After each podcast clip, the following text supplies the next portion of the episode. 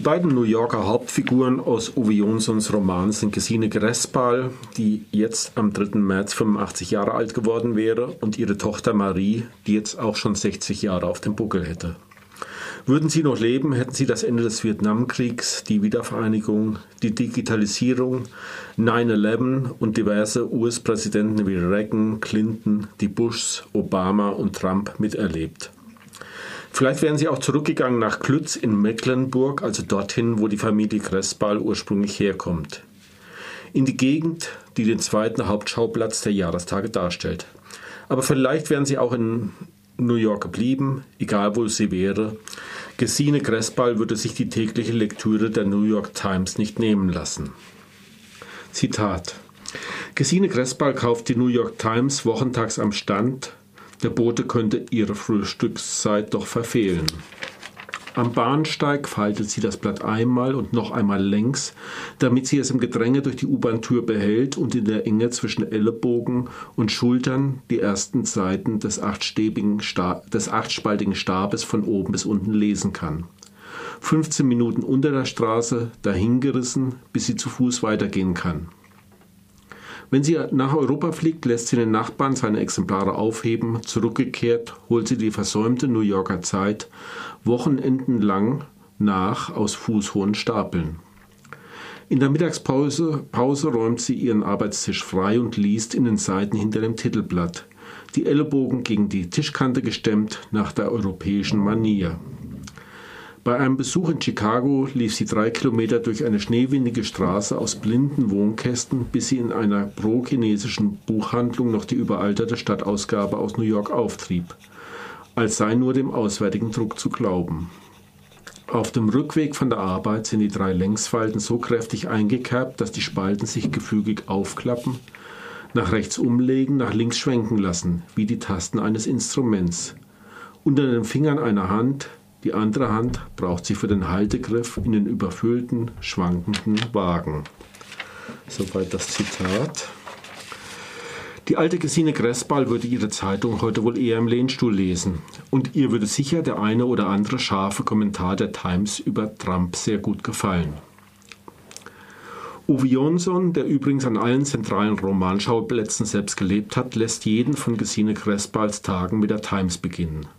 Das heißt mit dem Vietnamkrieg, seinen Opfern und den Demonstrationen dagegen, mit Polizeimeldungen und Berichten über die neuesten Schandtaten der Mafia, mit Verhandlungen über Transitgebühren nach Westberlin und dem skurrilen Aufenthalt von Stalins Tochter in den USA, mit dem erwachenden Widerstand der schwarzen Bevölkerung und der Ermordung von Martin Luther King, mit einem Generalstreik in Frankreich und den Hoffnungen, die der Prager Frühling weckt.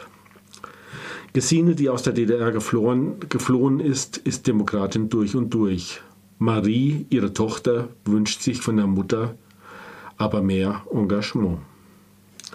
Und Marie wünscht sich Familiengeschichte. Und so beginnt Gesine Gressball, der Tochter, zu erzählen von Heinrich Gressball, ihrem Vater, dem Tischler, der im Ersten Weltkrieg an der Ostfront dient, den es in die Niederlande und nach England verschlägt, bevor es sich 1931 in die Tochter des Gutsbesitzers Papenbruck verguckt von Lisbeth, ihrer Mutter, die die höhere Töchterschule absolviert, um dann in der Getreidehandlung des Vaters zu arbeiten, bis sie Heinrich kennenlernt, von ihrem religiösen Eifer und den wahnhaften Schuldgefühlen, die schließlich sogar ihre Tochter Gesine bedrohen.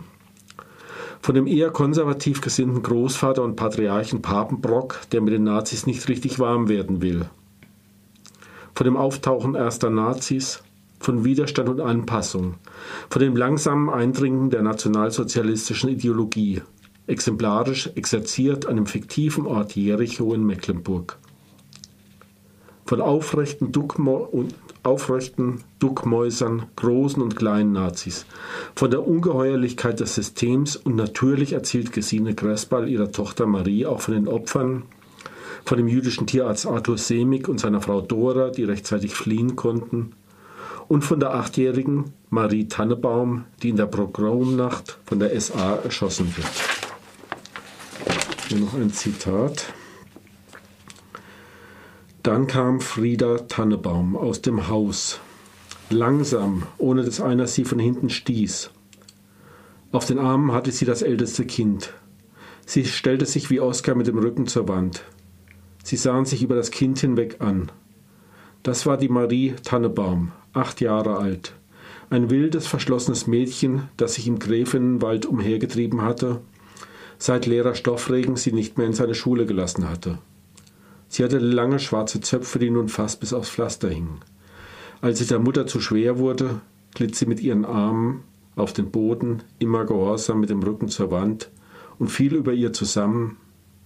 Sie hielt ihr Kind immer noch wie eins, das bloß schläft und nicht aufwachen soll. Zitat Ende. Und Gesine Gressball erzählt von der Tätigkeit des Vaters für die britische Abwehr, von seiner Verhaftung nach dem Ende des Nationalsozialismus und seiner über zweijährigen Lagerhaft unter den Sowjets.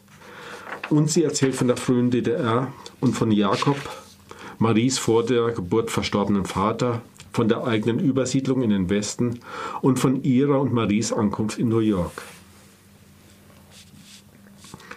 Nicht umsonst wurde Uwe Jonsons, ja, wurden Uwe Jonsons Jahrestage in die Zeitbibliothek der 100 Bücher aufgenommen. Auf 1700 Seiten breitet Uwe Jonsson einen einzigartigen literarischen Kosmos aus. Kaum jemand ist es wie ihm gelungen, die Zeit vom Ende des Ersten Weltkriegs bis zum Ende des Nationalsozialismus derartig akribisch und präzise und in einer solch unglaublichen Intensität zu beschreiben. Und das gilt auch für die sowjetische Besatzung, die frühe DDR und das Aufbruchsjahr 1968. Noch immer weckt sein Roman die tiefe Sehnsucht, die beschriebenen Orte selbst zu besuchen. Was ich übrigens vor Jahren mit einem Aufenthalt in New York und einer Fahrradtour durch Mecklenburg auf Jonsons Spuren selbst gemacht habe. Ich habe das Buch erstmals vor 30 Jahren gelesen und war sehr neugierig, ob man es heute immer noch lesen kann, soll, muss. Es hat sich schließlich so vieles verändert. Ja, ja, ja, man kann, soll, muss dieses Buch nach wie vor lesen, auch und gerade in unruhigen Zeiten. Uwe Jonsson, Jahrestage. Das Buch gibt es in verschiedenen Ausgaben bei Surkamp. Im Moment, die aktuelle Ausgabe ist wieder vierbändig. Sie, sie war zwischendurch, gab es äh, das Ganze, ich habe einen Ziegelstein von 1700 Seiten in der Hand.